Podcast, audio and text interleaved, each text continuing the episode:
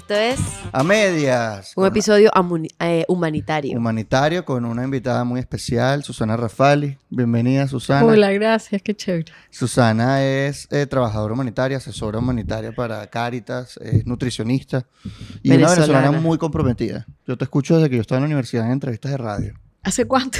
Hace ¿Verdad? años. Uno Ah, no siempre, vale. uno crece aquí y uno siempre está escuchando tu nombre. Sí, Ay, totalmente. lindo, y, y nos honra mucho que estés aquí con nosotros. Y es como ah, así. Hemos hecho un buen trabajo. Sí, sea, Sí, dale, y mm, justamente queremos hablar del trabajo de la ayuda humanitaria que se está haciendo en Venezuela, porque hay gente que no, no tiene mucha idea, sabe que hay una emergencia humanitaria compleja, que hay personas en, en- en emergencia, se, se habla de unos 8 o 9 millones de personas. Eh, ¿Cuál es el trabajo que están haciendo las organizaciones ahorita en Venezuela? ¿Qué nos puedes contar de, de esto y desde hace cuánto lo están haciendo? Son, eh, ya, ya hace unos cuantos O años. sea, ¿es- ¿hace cuánto? Porque se declaró la emergencia en 2018. Pero antes ya obviamente venían monitoreando. Porque, a ver, el- uno de los problemas es que la gente escucha emergencia humanitaria compleja, emergencia humanitaria compleja, escucha ayuda humanitaria y no saben cómo es eso palpable, o sea, qué es de verdad lo que hacen ¿Cuáles y si ahora problemas? seguimos en emergencia, porque la gente sigue diciendo, pero al parecer y que nos arreglamos, que eso es una narrativa que ha impactado directamente eh, el, el proceso de la vida humanitaria y el impacto a las personas. Entonces, ¿qué tú nos puedes decir desde tu perspectiva? Ya. Yo, yo quizás quisiera como comenzar con una cosa muy originaria, muy didáctica, Mm, que es mm, mencionarles que hay, hay varias formas de clasificar las emergencias.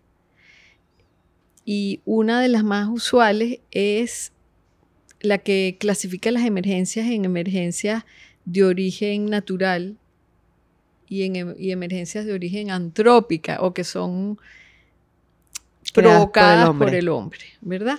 Entonces, en general las emergencias de origen natural han estado siempre en este país como en todos los países del mundo. Venezuela tiene varios riesgos, tiene, tiene quizás lo- los más importantes son los riesgos a emergencias por mm, situaciones meteorológicas y por, situaciones que tienen que ver con eh, terremotos, este tipo de cosas. Aquí eh, nos atraviesan varias fallas, este, estamos expuestos a inundaciones, a, a- a los efectos de las sequías tipo el niño, menos que en otros países, pero ahí están todavía. Entonces, verdaderamente, trabajo humanitario en Venezuela siempre ha existido porque Venezuela tiene organizaciones con un mandato humanitario que suelen hacer cosas de servicios sociales muy de largo plazo y para procesos de largo plazo, pero que cuando sucede una emergencia súbita de origen natural, se activan con su respuesta humanitaria. Por eso yo no me atrevería a decir que la respuesta humanitaria en Venezuela comenzó hace, a- en Mm. el 2018. Pero lo que sí te tengo que decir es que la que estamos atravesando es una emergencia eh, que no es de origen natural, es totalmente atribuible por cosas que se han hecho o se han dejado de hacer por las personas que administran el país y que están en control por algunos factores externos que la han agravado y esta emergencia nosotros damos cuenta de que estas necesidades humanitarias de ahora que han llegado a ese nivel humanitario y a esa escala que por la cual la llamamos emergencia desde el 2014. Entonces estuvimos dando respuesta a eso eh, algunas organizaciones como Cáritas, por ejemplo, entre el 2014 y el 2018 por nuestra propia cuenta, con fondos propios, con recaudaciones. En el 2018, ¿qué sucede? El gobierno admite que hay una emergencia y se puede instalar en el país el mecanismo de respuesta humanitaria coordinado por Naciones Unidas. Ese mecanismo de respuesta es lo que siempre se llamó el canal. El canal humanitario en algunos lugares es físico, por ejemplo, cuando estás en el Caguán y, y- y ambos bandos en Colombia este, eh, deciden parar el fuego para que entremos. A vacunar, a hacer citología, a detectar la desnutrición, eso es un canal físico, pero el que siempre pedíamos para Venezuela en el 2016 en verdad era que el gobierno aceptara que existía la emergencia pidiera la ayuda y se abriera el mecanismo de respuesta internacional. Eso, esa última, para responder ya específicamente la pregunta, se activa en Venezuela en el 2018. Es que se comienza, se elabora entre todas las organizaciones participantes en ese mecanismo un plan humanitario nacional y arrancamos con una respuesta coordinada en varias mesas de trabajo que se llaman los clústeres, uno por cada sector. Entonces hay un sector o una, o una, una porción de esa emergencia humanitaria que se destina a alimentación, una se dedica a aspectos de salud, una se dedica a aspectos de agua y saneamiento, otros se dedican al aspecto de educación, etcétera. Eso, eso, eso es como viene operando y desde cuándo viene operando eso en los últimos seis años o cinco años. Nos estabas diciendo que el, permitieron la entrada de la ayuda humanitaria cuando las sanciones fueron generales y no personales. Eso te lo estaba diciendo antes de que empezara el programa, ¿verdad? Sí, sí, sí. sí, sí. Eh, nosotros eh, observamos que a pesar de tanta incidencia que se hizo desde el 2014, diciendo que acusábamos que las, que las necesidades ya eran humanitarias, que eran debido a muerte. Pero que quiero hacer una distinción ahí también. Y lo voy a hacer en mi sector porque siempre es más fácil hacer eso sabíamos que había una crisis alimentaria en el país desde el 2012. Wow. La crisis alimentaria en el sistema alimentario venezolano. Con Chávez. Esa crisis es sí. Chávez estaba. Chávez, sí estaba. desde Chávez. La, la tercera Esto es importante porque ¿cuál es la narrativa que todo el mundo tiene? La emergencia empezó después de No, lo ves clarito. Lástima que no me lo traje. Ustedes pueden ver, ni siquiera somos nosotros, es la propia FAO que se cuida mucho de sacar información que no sea precisa y auditada por el gobierno, tú ves la gráfica de FAO de la población en situación de hambre potencial del país, que se llama porcentaje de subalimentados, y, y ves que estaba entre un 8 y un 12% hasta el 2012, y en el 2012 se desprende la curva, un pico hacia arriba, dejando abajo la curva del promedio regional y comienza a subir, a subir hasta que llegamos al pico de 31%, de, de 31-32% de población en situación de hambre potencial en el 2019. Eso equivalía en ese momento a aproximadamente 9.2 millones de personas. Claro, 30% de la, de, la, población, en situación de hambre potencial o en inseguridad alimentaria. ¿Y las eh, eso, eso comienza en el 2012, pero es que en el 2012, ¿qué, qué pasó? Acusamos recibo de la ley de, de tierras en el 2010, de la ley de precios justos que provocó el cierre masivo de la pequeña y mediana industria alimentaria, de las confiscaciones de grandes volúmenes de alimentos eh, a los productores de alimentos. Entonces, la cantidad de permisos que sacar guías sí, entonces, bueno, ahí lo pueden ver en el observatorio, en el observatorio de dice la cantidad de confiscaciones, de, multas, de, atropello al sector alimentario que condujo poco a poco a una constricción de todo ese funcionamiento de toda la cadena alimentaria del país. Pero yo les puedo decir que hasta el 2012 habían indicadores que estaban muchísimo mejor que en el 1999, cuando, cuando comienza la administración chavista. Entonces, eh, yo voy a decir una cosa muy impopular. En el 2012 nos merecíamos el premio que tanto se ha criticado, porque el premio no era declarar a Venezuela libre de hambre. Mm. Eh, a, quienes premiaba FAO en el 2012 cuando nos dieron ese premio, a los países que habían, habían logrado reducir a la mitad el porcentaje de, de población en inseguridad alimentaria. Y en ese momento, en el 2012, se había logrado bajo la administración de este gobierno disminuir a la mitad o aumentar la oferta alimentaria hasta ese límite. En el 2012, en el 2010 comienza una debacle, comienza la, ley de tierras, la ley de precios justos, la, sustitución de importaciones, comienza a darse prioridad a las importaciones de alimentos con respecto a la, producción, nacional y, ya después vimos cuál era el trasfondo, lo dijo el propio Maduro, tengo todos sus videos, cuando Maduro dice que se le pudrió el bicentenario, cuando Chávez dice que es una vergüenza, Pedeval, cuando te das cuenta que todos esos programas, la Operación Gorgojo, todos esos programas bueno, finalmente al, responsable máximo está ahorita investigado por eso en Estados Unidos, ¿no? Entonces, eso conduce a una contracción enorme, pero me desvié de lo que les estaba diciendo. Esa crisis elementaria desde el 2012 hasta el 2016 se llamó una crisis porque no había cobrado el primer muerto por desnutrición. Wow. En el 2016 comenzamos a acusar la mortalidad de niños por desnutrición y ahí es cuando una crisis de origen alimentario se convierte en humanitaria. Mm, ¿Por qué? Porque, costó vidas. Porque es debido a muerte. Claro. Entonces, eh, es lo que yo he querido mencionarles. O sea, nosotros podemos leer en la encuesta de condiciones de vida que hay 19 millones de venezolanos en situación de pobreza lo cual no quiere decir que todos ellos se pueden morir por eso. Tú puedes vivir pobre toda la vida, sin zapato, con el piso de tierra, el método grafar, todos esos indicadores que ahora ya no sirven, por cierto, ahora es pobre y no es pobre, eh, eso se clasifica con otros tabuladores, recibes remesa, no recibes remesa, tienes dólares, no tienes dólares, pero, pero no te mueres por eso. Ahora, e, esa porción de población en situación de pobreza que, que cuyas necesidades ya rayan lo humanitario es porque si no se les da respuesta están en un alto riesgo de morir en el corto plazo.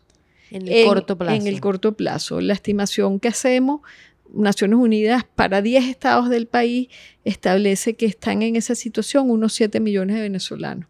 Nosotros, pensamos nosotros pensamos que si metemos a los otros 18 estados, 14. No, 14. Este, a los otros 14 estados, eh, eso puede estar en, el orden de 11, 12 millones. Personas en necesidades humanitarias. ¿Y son personas? En personas en necesidad humanitaria debido a muerte. Debido a muerte. O sea, ellas, esas personas están en emergencia. Ajá, entonces ahí voy. Ese, es un segundo. Esas personas tienen necesidades humanitarias. ¿En qué momento se dice que eso es una emergencia? Y ese es el otro concepto. Cuando la cantidad de gente que está en esa situación sobrepasa la capacidad del Estado de darles respuesta. Claro. Eso, o sea, es cuando tú dices, se me llenó el cuarto de agua. Entonces tú puedes, tú dices, estoy en necesidades humanitarias porque me puedo ahogar porque se me está llenando la casa de agua. Pero, pero cuando tú dices, no puedo manejar yo solo, sacar el agua que me va a ahogar, es cuando tú dices, chamo, estás en una emergencia. Necesito ayuda. Ahora, si tú lo puedes manejar, estás simplemente en una crisis. Mm. Y, lo, y lo puedes manejar. Y hay, hay umbrales que Naciones Unidas establece para eso. Para la desnutrición, por ejemplo, la desnutrición infantil, el, el margen entre, la diferencia entre, la, entre lo que es lo que es manejable y no es el 5%, y entre lo que es una crisis y una emergencia es el 10%. Es decir, que si eh, en Venezuela el porcentaje de niños con desnutrición aguda fuera menor del 5%, te quedas tranquilo, no ah, dices que, hay una emergencia. Eso es inaceptable, pero, te puede, pero se puede manejar. Si supera el 5, estás en crisis. Si superas el 10, estás en una, estás en una emergencia. Estás, en, sí, estás en, vas hacia eso, la emergencia. Entre 10 y 15, 15 cuando alcanzas el 15 es una emergencia. Cuando alcanzas el 30% es una hambruna. Por eso yo en el 2016 decía, vamos a recoger eh, el mensaje de que Venezuela está en una hambruna porque yo sabía en ese momento que habían necesidades humanitarias de orden nutricional, que la escala que había era y que la escala que había era consistente con una crisis, pero no habíamos tocado todavía ni siquiera el 15% de niños en esa situación. Yo no sé si me, de pronto me puse muy técnica, pero en resumen es, es, humanitario porque esa desnutrición te lleva, es la forma más intensa por la que puedes morir y es una emergencia porque la cantidad de personas así supera los umbrales que la Organización Mundial de la Salud establece como manejables. ¿Y estas personas son solamente niños o también hay adultos en esas? También hay. hay los más vulnerables son los niños y las mujeres, ¿no? Son vulnerables primero porque tienen más necesidades y segundo porque la desnutrición que ocurre a esa edad es irreparable. Tiene efectos a largo plazo en la persona. Los primeros cinco años son vitales en la vida de una persona. Sobre todo los primeros dos. Wow si no está bien eh, nutrido, no, se desarrolla bien. Exacto, pero sí, pero sí hay, sí hay desnutrición en adultos. Acusamos recibo de una disminución. Yo no sé quién llevaba esas cifras en ese momento, pero recuerdo que se estimaba que el venezolano promedio había perdido entre 9 y 10 kilos eh, durante el año 2016. Wow.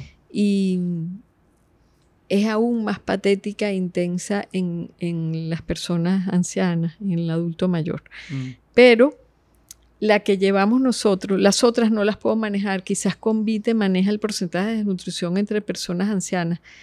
La que llevamos en Caritas oscila, nunca, se ha, nunca ha llegado a bajar del nivel de crisis. Entonces, ¿qué quiero decir con esto? Que está un poquito mejor que lo que estuvo en el 2017, que hicimos un pico como de 14, 16 mm. en promedio. Pero cuando, cuando yo te digo que el promedio de desnutrición infantil grave que encontramos en las parroquias más pobres del país es 14, es porque Machiques está en 21, o San Felipe está en 18, o, o, Paria está en 14, o está en 16. O sea, el promedio siempre te indica que hay un extremo que está mucho peor. Wow. Mm. Entonces yo no creo que hemos rayado nunca en una situación de hambruna. Eh, creo que hemos estado peor que lo que estamos ahora. Ahorita. O sea, ahora, o sea, esa es la, la perspectiva, porque ¿cuál es la narrativa? ahora estamos mejor y quizás ya no estamos en emergencia. Pero ¿qué tanto ha mejorado, entre comillas, la situación de las personas en, emergencia desde 2017 para acá? O sea, 2019, 20, 21, 22 y 23, ¿hubo mejoría significativa? O es decir, mira, estamos un poquito mejor, pero sigue habiendo un problema absolutamente grave. Porque también está el otro factor de que ya no somos prioridad en la comunidad internacional y que no hay suficiente financiamiento, que es lo que creo que he escuchado mucho esa denuncia con que mira, ya no hay suficiente plata para seguir haciendo lo que, lo que hacíamos y la gente sigue igual de mal. Entonces, ¿cuál es el, tu lectura de eso? Mi lectura es la siguiente. El, mensaje central es el siguiente. La situación ha mejorado con respecto a lo patético que, era estar aquí en el 2017 ha mejorado con respecto al 2017, pero todavía es consistente con una emergencia. Entonces, dentro del mismo rango de emergencia, la situación está un poquito mejor sin dejar de ser una emergencia. Te doy las cifras para tres parámetros clave. Esa población en situación de hambre, que se quedarían sin comer si se reparte ahora mismo la despensa nacional que hay, la, la oferta alimentaria agregada, en el 2017 era 31%. Es decir, 3 de cada 10 venezolanos se quedarían sin comer si se reparte la comida que hay en este momento. en el 2017 eran 3 de cada 10. Él es 31%. Ahora mismo es 21. Entonces, mejoramos 10 puntos, pero eso está todavía muy por debajo del umbral que se estima debe manejar un país para decir que tiene seguridad alimentaria, que el Estado puede garantizar que todos comamos por igual. El segundo parámetro que te quiero dar es la cantidad de personas en situación de inseguridad alimentaria ya a nivel del hogar. En el, en el 2019 eran unos 9.7 millones, ahorita son unos 7 millones, 7.2, pero que, pero que quiere ganas decir que un país como este, lleno de recursos, tiene 7 millones de, personas, en situación de seguridad alimentaria. Y ahí impacto el tercer, parámetro, eh, el tercer parámetro es que en el 2017 el promedio de desnutrición aguda grave en los niños chiquitos era 14%. Ahorita estamos en 9.2, es decir, mejoramos 5 puntos, pero ese 9.2 todavía es consistente con una situación de crisis humanitaria. Y no tiene que ver la migración en eso. O sea, hay algo, o sea, la variable migración, variable la gente se va. Eso es brillante lo que está claro. Ana Milagro, es brillante lo que estás preguntando, sobre todo para el, primer parámetro que te di, porque esa cantidad de, población en situación de hambre se calcula. Tú cuentas todo lo que se produce en alimentos, más todos los alimentos que Venezuela importa, más y le restas lo que va para alimentación animal y te queda un bote de comida para el, número de personas que somos. Entonces, claro, yo lo vi y por eso digo que tú lo, viste rápidamente y me pregunté, ¿esto bajó de 31 a 17? ¿Porque hay más comida o porque somos menos? Porque exacto. Entonces alcanza más. Eh, entonces, bueno, y eso este, no, no se los he contado porque no es un indicador humanitario, en el sentido que es muy dramático y es fundamental, pero no cuesta vidas, que es la cantidad de niños que se quedaron chiquitos. la cantidad de niños que por efectos de esta crisis dejaron de crecer, tienen retardo del crecimiento. Entonces, eso ha subido estrepitosamente de 9% a 33%. O sea, 3 de cada 10 niños que llegan a Cáritas ya vienen con retardo del crecimiento, estén flacos o no estén flacos. Y eso tiene mucho y si están flacos y los hacemos que suban de peso, egresan del programa, ya no se van a morir porque no están en extrema delgadez, pero egresan del programa con su mismo retardo del crecimiento y nadie está haciendo nada por ellos. Y tienen que ver, y sus capacidades mentales están... Sí, esos niños lo, lo tengo muy fresco y es súper doloroso. Si eres una niña, cuando llegas a los 5 años te van a faltar 8 centímetros. Y si eres un niño te van a faltar 5. Pero si eres una niña que durante sus primeros dos años acumuló ese retardo de talla, cuando seas una mujer adulta como tú y, y concibas y dejas a luz un niño, el 65% de posibilidades de que ese niño nazca con desnutrición también. O por eso es que es epigenético. Eso es un daño que va para siempre. Es generacional. es generacional.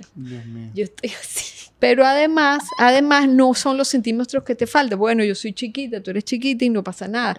Pero eh, el, el niño que, que estaba supuesto a medir una talla y mide 8 centímetros menos, no es que mida 8 centímetros menos, sino que detrás de cada uno de esos centímetros que no ganó, hay un retardo en el desarrollo de todo su cerebro, de mm. sus conexiones nerviosas. Es un niño que va a crecer con dificultades cognitivas, motoras, afectivas. Estaba leyendo un libro sobre el psicoanálisis del, de la gula y del hambre y mm, estudios que demuestran que los niños que pasaron esa hambre en sus primeros cinco años de vida son los adolescentes insaciables, que entran en problemas de adicción. O sea, que tú me estás diciendo que la, crisis alimentaria de Venezuela afecta la educación, va a afectar la siguiente generación, probablemente haya más violencia, haya menos personas educadas. Va a haber más padres y madres de la pobreza que dentro de 20 años van a volver o sea, lo que está haciendo es, o sea, es secular es un ciclo de la pobreza que aparte viene con control político. Eh, Son eh, más eh, fáciles. Están condenando a, básicamente a la población venezolana a un atraso. A un atraso donde eres más manipulable. Décadas, décadas. Tres generaciones. Wow. Eso son casi, ¿qué? 60, 70 años. Mira, es, que subió de 9 a 33, ¿cuánto hay? De 9 a 33 24. No sé, yo estudié ciencias políticas. 24, 24. Son 24 puntos, de 9 a 33. Porque bajar cada punto porcentual, bajar del 33% al 9% que teníamos antes de que empezara. No, un poquito menos. Sí, 24. 24. Entonces, eh, teníamos 9% de niños con retardo del crecimiento en el 1999, antes de que empezara la administración bolivariana. Y ahorita son 33%. Ahora son 33%. Eso es un aumento de 24%. Entonces, de cada 10 niños.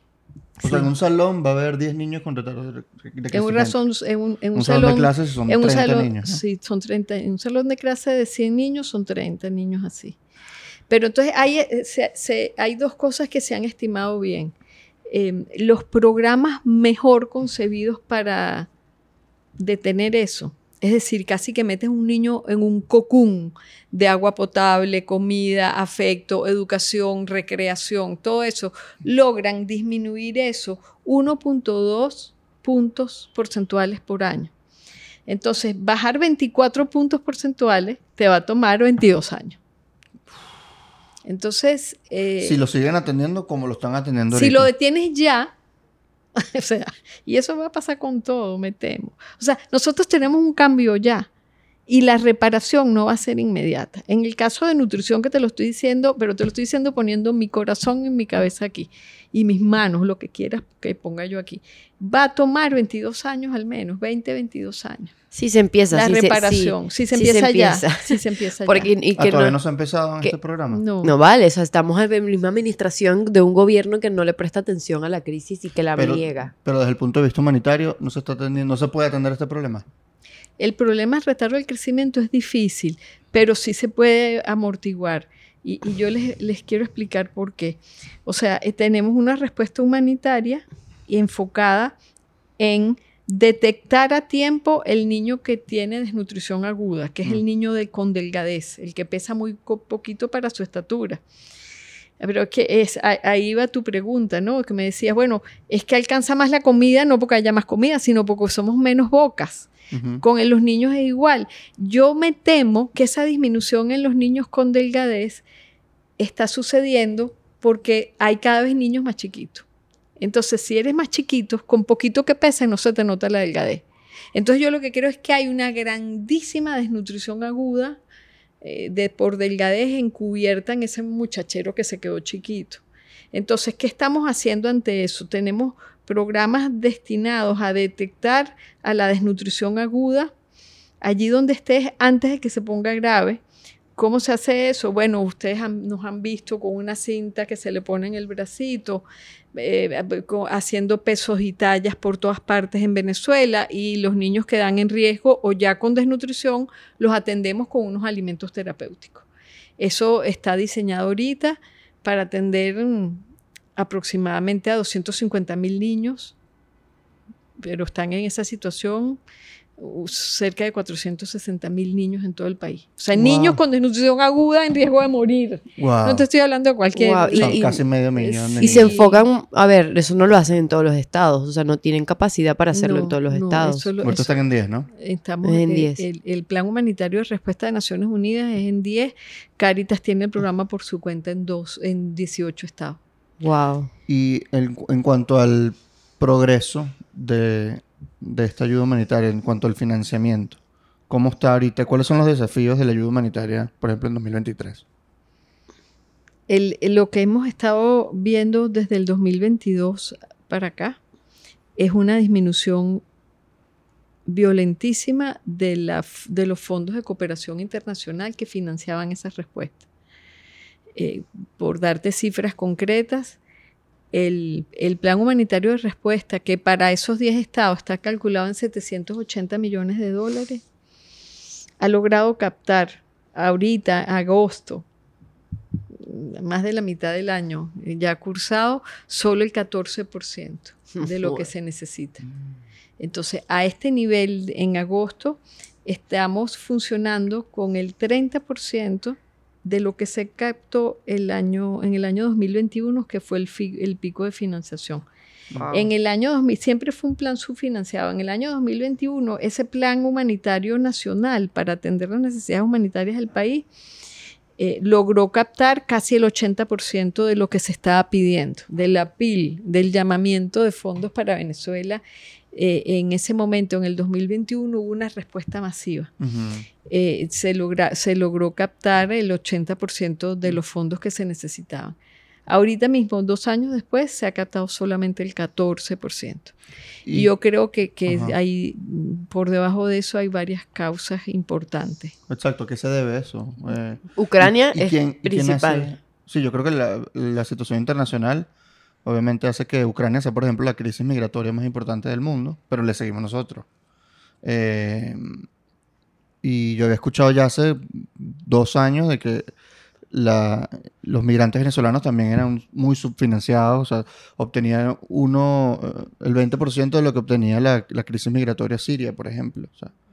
Eso es uno de cada cinco eh, venezolanos eran financiados por uno por cada cinco sirios, ¿no? Básicamente. Em, recibían apoyo de algún tipo de parte de organismos o de, de cooperación internacional, que esto tiene que ver con países del mundo que donan dinero a las organizaciones venezolanas, pero no solo dinero, sino también insumos médicos, insumos alimentarios para atender esta crisis, estas personas que están en necesidades humanitarias. ¿Quién calcula esos presupuestos y quién decide si los dan o no los dan. O sea, ¿por qué hasta este déficit tan importante de cuánto? 86%. Wow. Yo, yo no sé cómo se toman las decisiones arriba porque son, son decisiones muy unilaterales, bilaterales, multilaterales al final. ¿Quién puede sentarse en la mesa de, por ejemplo, el gobierno de Alemania a decir pongo 70 millones en Ucrania y 14 en Venezuela? No lo, no lo, ese no lo sabemos, ¿no? Pero sí tenemos acceso al tracking, al, sistema que le hace el monitoreo a la financiación internacional, ¿no? Em, que por cierto, que eso es otro mito, que, eh, uno escucha mucho al gobierno decir que,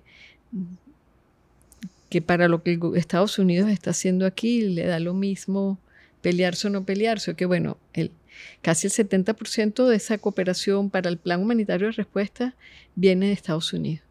Es el principal donante, el 64, 66% del, del plan de respuesta humanitario está financiado con dinero de la agencia wow norteamericana de, cooperación. Sí, hay una aplicación que te la puedo dejar. Sí, Se llaman Financial Tracking System de OCHA. El segundo donante es la, la, la, Comisión Europea, la Oficina para Asuntos Humanitarios de la Comisión Europea. varios, países, ¿no? y luego, y luego, sí, y luego vienen cooperaciones puntuales de países específicos fuera de esos bilaterales, de multilaterales. Wow. Entonces, Em, porque lo que sí eh, eh, creemos que hay una mezcla de cosas que pudo detonar que comenzaran a, a, bajar tan intensamente los fondos para Venezuela. La primera, yo no la voy a ocultar, es que las crisis de instalación y progresión muy lentas como esta. Así como yo te dije que habían unas naturales y otras creadas por el hombre, hay, unas que, hay una clasificación que dice que las crisis son súbitas, como un terremoto, un deslave, una erupción de un volcán, y hay unas que son de instalación lenta, que van a cuentagotas hasta que ese número, esa escala de la gente afectada por esas necesidades se te desborda. el, Venezuela está en el segundo caso es una crisis de instalación lenta y las crisis de instalación lenta tienen un ciclo natural inescapable. Pasan de ser una crisis muy visible los primeros tres a cinco años, después empiezan a subregistrarse por cansancio, cansancio de los medios, cansancio del cuerpo humanitario del país. Te desgastan. Te desgastan. Cansancio del interés del cuerpo diplomático entonces ya, yo, yo, he ido, yo he ido a reuniones en Europa en los últimos tres meses, el que me preguntan, y no se murieron todos ya. Mm, Entonces, o, claro, sarcásticamente diciendo todos, pero, eh, sino que nos escucharon decir en el 2016 que era grave y volvemos siete años después a decir, eh, sigue siendo una emergencia grave y lo primero que te preguntan es, ¿no se han ido todos ya? ¿No se han muerto todos ya? No, uno tiene que contestar, no, no nos hemos muerto todos, se han muerto un montón se ha ido un montón de gente antes de morirse, se han ido 8 millones de nosotros antes de morirse y los que quedan allí no solamente están al filo de la vida o de la muerte, sino con una base familiar de recursos para seguir afrontando esta pela muy disminuida ya. ¿Qué quiere decir esto? Que un, un apretón más de tuerca sin cooperación va a provocar una escalada de la mortalidad o una, oleada o una, una escalada de la migración. Pero ya están uno con mostrar solamente las, cifras del Darién, el, principal país que mira... Y aún con, ayuda, aún con ayuda humanitaria. Aún con ayuda humanitaria. Y los principales que migran por eso son los venezolanos. Exacto, porque eh, esto es muy importante. La ayuda humanitaria no está supuesta a resolver las crisis humanitarias. Sino atenderlas. Son, atender el impacto. Es atender el impacto. O sea, la situación humanitaria tuya, mía, de cualquier venezolano que la esté enfrentando ahorita, no se debe a que no tenía ayuda, se debe a que hay un golpe en, las circunstancias económicas, sociales y políticas del país que te restringieron mucho. Entonces, eh, eh, hay un ciclo natural en el que esas emergencias, cuando son tan lentas y prolongadas, llega un momento en que se enconan por eso se le llama protracted crisis, son prolongadas, enconadas, sin pronóstico. Luego pasas a ser subregistrada porque nadie te para. Eh, Hasta ser el, el, y luego y luego y luego no luego pasa a ser olvidada. Entonces es es peor aún. Sí es yo estoy anotando todo. es protracted neglected and forgotten en inglés o sea, son esos, las tres fases. En, en, enconada, subregistrada y olvidada.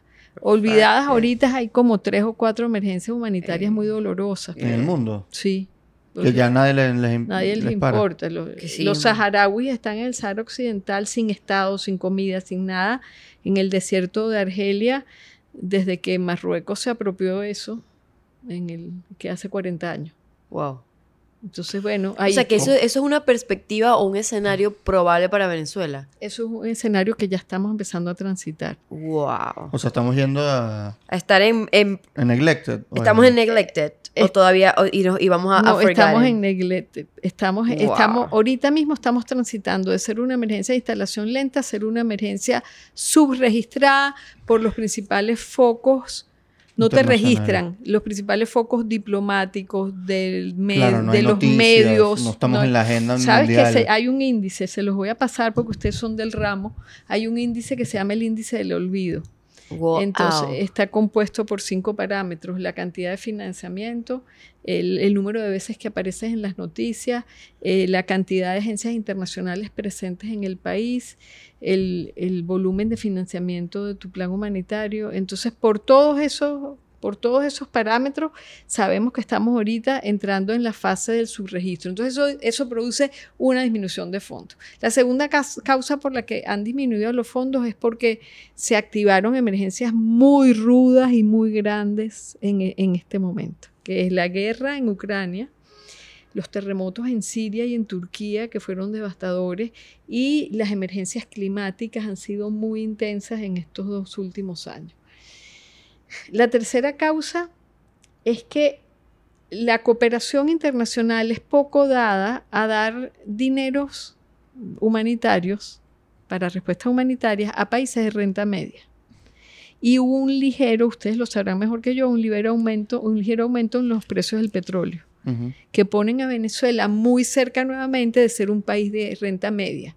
Entonces, hay una emergencia en Costa Rica, no se va a movilizar la cooperación a menos que sea devastadora. Porque, bueno, Costa Rica, Chile, hay países de renta media que dicen, bueno, es feo lo que les pasó, pero tienen con qué. Entonces, esa es la tercera razón. La cuarta razón, con esta me voy a comprometer un poquito, es que nosotros tenemos la impresión de que a este nivel ya han empezado a activarse mecanismos de evaluación de la calidad de la respuesta. Es decir, la respuesta que venimos dando desde el 2018 ha sido buena o no, efectivo o no, eficiente o no, y nos tememos que la, quien evalúa eso ha, concluido que no ha sido muy efectiva que el trabajo que se ha hecho no ha sido muy o sea, que van a cortar más fondos. Entonces, bueno, ¿en, qué sentido? No ha sido muy efectivo en el sentido de que has logrado hacer algo, pero montas mecanismos sumamente costosos. Los costos de Naciones Unidas en el país son altísimos. lo, que, lo que se han gastado en oficinas, lo que se han gastado en traer personal humanitario expatriado, que son muy, es muy costoso para el país el costo de toda la burocracia institucional que, eh, eh, que yo entiendo que eventualmente puede ser, decirse que es necesaria porque necesitan mucha seguridad de operaciones y todo eso. Pero ese dinero puesto en organizaciones nacionales hubiera sido más eficiente. Porque cuando Naciones Unidas implementa, se queda, no sé, con un 17, un 20% de overhead de, eso. Solo de burocracia. Pues. Mientras que una organización nacional se quedará con un 7 o un 10. Wow. Entonces es muy, muy difícil pasar por allí. No me lo has preguntado, pero de ese, de ese porcentaje del plan humanitario de respuesta que sí se está financiando, eh, está quedando en las agencias de Naciones Unidas aproximadamente un 90%. O sea que de ese 14 que se ha aprobado en 2023. Sí. No, es peor. El 90%. En el primer año, si si no lo denunciamos y, no hacemos incidencia. Se queda así. El, del primer banquete, vamos a decirle, a usar esa palabra, del primer banquete de la danza de los millones que entró en Venezuela para activar la respuesta humanitaria, solo el 0.96%, menos del 1%, fue dinero que entró directamente a las organizaciones humanitarias venezolanas. El otro quedó en las agencias de Naciones Unidas. Nosotros dimos y dimos y dimos hasta que logramos subir eso actualmente al 9%. Luego hay cierto porcentaje que queda en agencias internacionales que ya entraron, que por cierto con ellas tengo un problema personal, porque fueron agencias que en el 2014 les pedimos ayuda y no se pronunciaron. Yo les, decía, les decíamos en ese momento, no tienes que venir al país si no tienes plata, pero, pero tienes que decir algo O sea, ustedes tienen un departamento de incidencia que pudieran decir, no estamos ahí, pero pedimos al menos entrar para explorar lo que está pasando, pero decidieron hacer silencio. Como ahora lo están haciendo con el arco minero y todo eso. Muchas de esas agencias internacionales son los grandes paladines, por ejemplo, de la minería ilegal y sobre Venezuela no dicen nada.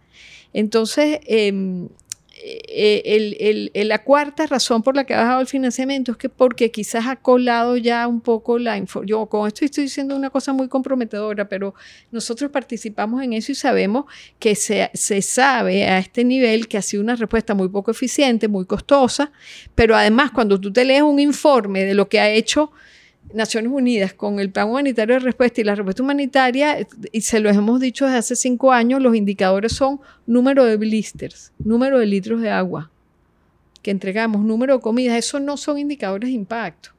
Me tienes que decir a cuánta gente salvaste. Tienes que dar, dar cuenta y, de eso. Y uno que puede, o sea, yo sé que tenemos súper las manos atadas, pero ¿qué se puede hacer? O sea, hablar. Y, antes de contestarte eso, te digo la última, porque eran una mano de cosas por las que bajó el... Porque ahora mismo estamos operando con muy bajo financiamiento humanitario y nos preocupa, porque esto puede ponerse peor en el 2024. La quinta es porque tenemos sobre el cuello todo el tiempo la amenaza del gobierno con dos leyes que ponen en riesgo la libertad y la autonomía y la posibilidad de operaciones flexibles y eficientes de las ONGs. Entonces las, ONGs han pasado a ser organismos muy criminalizados y el cooperante que está afuera decidiendo si pone dinero o no pone dinero en el país dice, yo, me aterra ponerle dos millones a una organización, dos millones de dólares a una organización que no sé si me la van a cerrar de un plumazo, como están por cerrar, por ejemplo, la Cruz Roja Venezolana. Y se me queda ese dinero engarzado. Entonces, bueno, eh, eh, las emergencias muy, muy tenaces en, otros, en otros sitios del país, el ciclo natural de todo proceso lento, la, ineficiencia, pasar a ser casi un, nuevamente un país de renta media, y, esta amenaza y esta amenaza este, han, mermado mucho. Estamos operando, como les dije, solamente con un 15% de lo que necesitaríamos para atender a 10. Imagínate tú, eso se reduce como a 4% de lo que necesitamos para atender a todo el país. Y, y esto me temo que se puede poner peor si en el 2024 no hay un cambio político y tenemos una nueva intifada de gente saliendo ante la falta de perspectiva de un cambio. Wow. Yo no sé si quiere ah, podemos hablar de otra cosa, pero eh, no, pero es yo, no, me parece es necesario decirlo. No, es que a ver, me parece increíble que nosotros leemos noticias, estamos como en ese mundo y todavía esto no lo sabíamos. Sabíamos que la emergencia estaba, sabíamos que, que estaba subfinanciada, pero es mucho más crítico de lo que ya pensábamos. y, y, me preocupa el hecho de que vemos a muchas personas dentro de la oposición que no mencionan eso. Tipo, no me, no me estás mencionando los crímenes, no me estás mencionando eh, la emergencia humanitaria y prefieren obviarlo. Y es lo más crítico. Y no mencionan el problema. O sea, no mencionan que hay un 30% de niños con retardo, del crecimiento, por esto. Eso es una crisis humanitaria que va a afectar al país por bueno que ya, lo está afectando. y nadie lo está y no están mencionando los principales por responsables. Nutrición pero en salud bueno las estadísticas son que las cifras de mortalidad son las que teníamos en el año 1951 es decir retrocedimos retrocedimos 70 años en los progresos frente a la mortalidad infantil y la mortalidad materna. Eh, eh, los progresos de 70 años los perdimos en 10 en 10 años de administración de esto. Entonces es, es de verdad eh, extraordinariamente preocupante, pero yo, yo quisiera, aunque no me lo estén preguntando, poner algunos matices positivos. Eh, de lo que ha pasado con esa respuesta humanitaria. Desde que se abrió la respuesta humanitaria, a pesar de que mucho ha sido una respuesta costosa, mediada por agencias internacionales, el aumento del volumen del financiamiento nos permitió llegar a, a más países no se está llegando a todos, pero estamos ganamos cobertura con la respuesta humanitaria, ¿no? Cuando nosotros comenzamos con el programa de nutrición en Cáritas, estábamos en cuatro estados, 16 parroquias. Ahora estamos en 18 estados, en más de 181 parroquias. Estamos pesando y midiendo al menos a 4.000 niños por mes. Entonces, bueno, eso se agradece mucho y lo hemos hecho muy bien. Lo segundo es que el ecosistema, la cantidad de organizaciones que se pudieron activar a hacer algo, cuando se abrió el mecanismo de ayuda, aumentó mucho en número y se fortaleció en capacidades una de las principales capacidades que ganamos es la capacidad de organizarlo. Entonces, siempre hemos tenido, por ejemplo, la sinergia a la, red. después, eh, eh, algunas organizaciones de sinergia y otros que no, eran de ninguna red, formamos la plataforma de acción humanitaria nacional, que no la teníamos antes, que nos homologa, nos protege, nos hace un poquito más fuertes. Eh, la tercera cosa muy favorable es que ganamos un montón de capacidades. Ha sido tan burocrático y tan minucioso los mecanismos de rendición de cuentas de la ayuda que hemos mejorado nuestro sistema financiero, la, manera de reportar las cosas, los indicadores que llevamos. Entonces, bueno, yo creo que, que hay muchas cosas que celebrar también, pero que la situación es extraordinariamente crítica en estos momentos y que el pronóstico es que se va a poner peor. No solo porque ya lo estamos viendo como la burbuja económica comenzó a desinflarse, de que eso de que Venezuela se arregló, sino porque nos va a tocar ver un nuevo empeoramiento habiéndonos ya quemado el cartucho de la cooperación internacional. Wow. Bueno, eso es la, creo la única yo, yo no así, pero es que, es que al final todo pasa por cambio político y ese es el problema, porque la gente no lo, no lo está mencionando. O sea, tenemos grupos políticos opositores que están dejando eso pasar y no responsabilizan al gobierno. Tienen una agenda económica y o sea, su agenda política es económica y tiene que ver con levantar sanciones y ya, como que creen que el problema de que PDVSA no se recupera tiene que ver con sanciones. Cuando ya le aprobaron, por ejemplo, licencia Chevron y, y están trabajando y todavía no aumentan la producción, a pesar de que dijeron que iban a llegar a un millón en 2022 y no llegó, y por eso destituyeron al ministro que de casualidad en el camino se desviaron 20 mil millones de dólares. De casualidad. ¿Dónde están? No, pero la crisis. La crisis es por culpa exacto. Entonces, hay un sector de la oposición que no está mencionando esto. Por supuesto, el gobierno. Porque no le interesa. de generar propaganda al respecto. Y si no te interesa eso, le estás haciendo el juego al gobierno, prácticamente. Entonces tenemos un país en alerta, o sea, estamos, estamos mal. En emergencia. en emergencia. Por, entrar en el índice del olvido dentro de qué, dos años. ¿Tres años? Ahora quiero leer de eso. De que no se va a hablar de esto. vamos, a, vamos a pasar a ser Haití. O sea, eh, eh, es lo que el profesor Briseño, el del Observatorio de Violencia, llama estabilizarse en el fondo. Ah, Briseño León. Sí te toca fondo y te estabilizas ahí, la precariedad pasa a ser el new normal. Y es, o sea, un poco la situación que vives en Cuba, que vives en Haití, que, que son poblaciones con emergencias humanitarias irrefutables, pero de las que ya no se habla más. No hay interés político, no hay interés. Es como, ah, bueno, esa es tu realidad. Si dura décadas ahí, ya, ya los abandonan a su, a su suerte, como que, bueno, resuelvan ustedes. Resuelvan ustedes. Eso es lo que hace, hacia eso vamos. Y yo me temo que no, la única manera de que volvamos a entrar en el radar de la atención,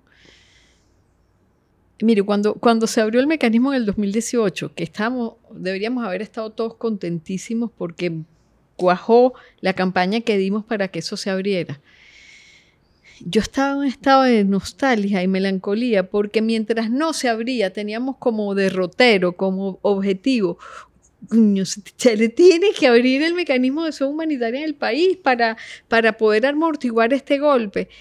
Pero una vez que se abre, ya nos quedamos sin eso, nos quedamos sin ese norte por el cual abocar, abogar advocar es en inglés, abogar. Y entonces yo dije, Dios mío, ok, cuenta regresiva. Este, este, este mecanismo a esta escala es, cuestión de 6 o 7 años. Ya una vez que te lo gastaste, ¿qué vas a hacer? la única opción que te queda es que haya aquí una emergencia de origen natural como tejerías, como Vargas a gran escala y venga nuevamente en fondos frescos para dar atención a la, a la emergencia natural, de origen natural pero, pero ya esta, este cartucho no los quemamos. todos pensábamos que en los 6, 7 años que duraría este mecanismo a tope, eran suficientes para que se tomaran las decisiones políticas que se tienen que tomar para rectificar el modelo de país que tenemos, el modelo económico, el modelo social, la, protección, los modelos de protección social del país. Y fíjate que no estoy llegando ni siquiera a eso tan, tan valiente de decir hasta que no cambie el gobierno. No, lo que te estoy diciendo es aunque no cambiara el gobierno, es un cambio en el modelo de administración del país, en lo económico y en lo social. Este, si este gobierno, el mismo, hiciera algunos cambios, revalorizara la moneda, los bonos de la patria fuera, sirvieran de algo más que para que el que mejor le va reciba 30 dólares al mes, eh, la situación humanitaria mejoraría. Pero mientras no haya, o sea, no se aprovechó la entrada de ayuda que amortiguó el golpe para dejar de, organizarte y dejar de, golpear. Y eso es, eso es aterrador, como eso es jugarse el destino de una nación entera. Claro. De una manera brutal que nos preocupa mucho. ¿Qué, qué, qué les puedo mencionar? Que bueno, que aquí estamos, que aquí seguimos, que el cuerpo humanitario del país está muy cansado, pero que aquí estamos intactos, con más capacidades, con mejor comprensión de dónde están las personas más necesitadas, cómo llegarles, eh, eh, pero que, que, lo que aspiramos es a volver a nuestro estatus original. ¿Cuánta gente no se me acerca, doctora? ¿Hasta cuándo vamos a seguir sirviendo sopas? ¿Hasta cuándo vamos a seguir pesando niños? Este, todo el cuerpo humanitario del país quiere pasarse nuevamente a hacer organización humanitaria, gestión del riesgo de desastre, cosas de más de mediano plazo y no esto tan inmediato como dar de comer. medidas asistencialistas tan, tan complicadas. Dejar el socorro y pasarnos a hacer construcción de paz, construcción de país.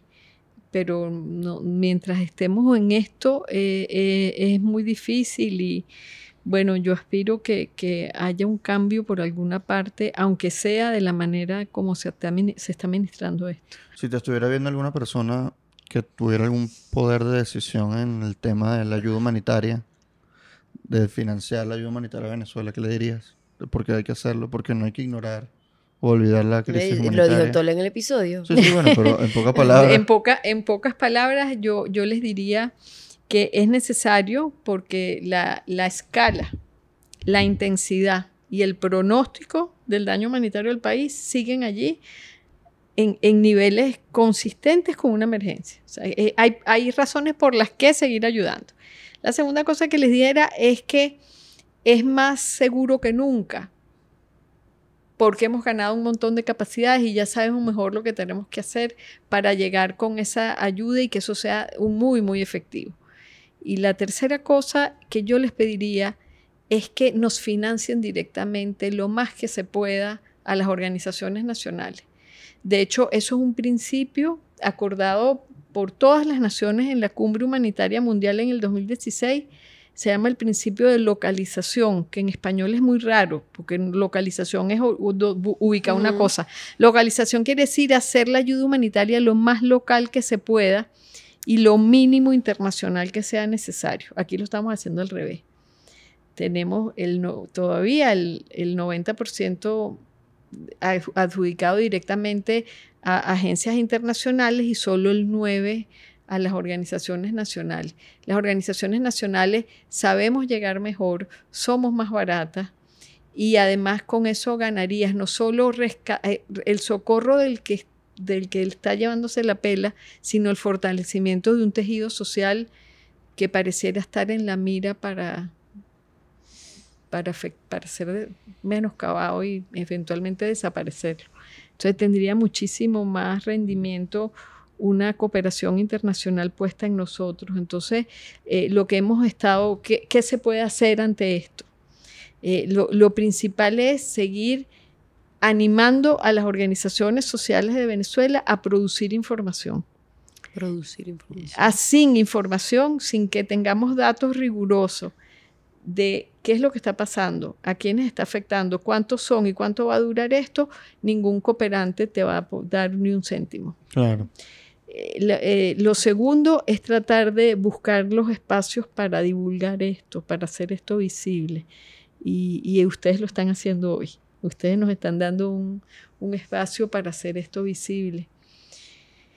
Y lo tercero es comenzar a mezclar esta ayuda socorrista con una ayuda que nos permita a la vez ir fortaleciendo la capacidad de la propia gente de afrontar las cosas por sí mismo. Porque definitivamente no vamos a volver a los niveles de financiamiento del 2021.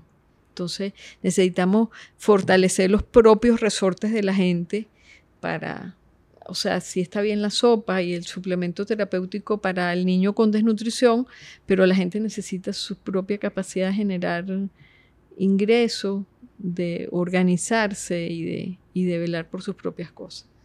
Muchísimas gracias Susana por haber venido al podcast. Y dar tremendo episodio, porque fue tremendo episodio. Oye, muy, serio, muy serio para lo que yo les he visto a ustedes, pero... No, pero, es, necesario, muy necesario. está consumida en la silla que ni se fue, se fue derritiendo, yo pero... Estoy, yo estoy anotando todo. Eh, pero miren, Porque ahora quiero hacer un video de eso. Yo les, les, les agradezco muchísimo. En, esto estamos, es necesario que se vaya contando. Y, y aquí vamos a seguir del lado de quien lo necesita y y siendo, siendo su voz y su, y su testigo. Gracias. Muchísimas gracias. Y en conclusión. Quedamos a medias. Muy vieja, se apagó justo en el momento. Se apagó justo.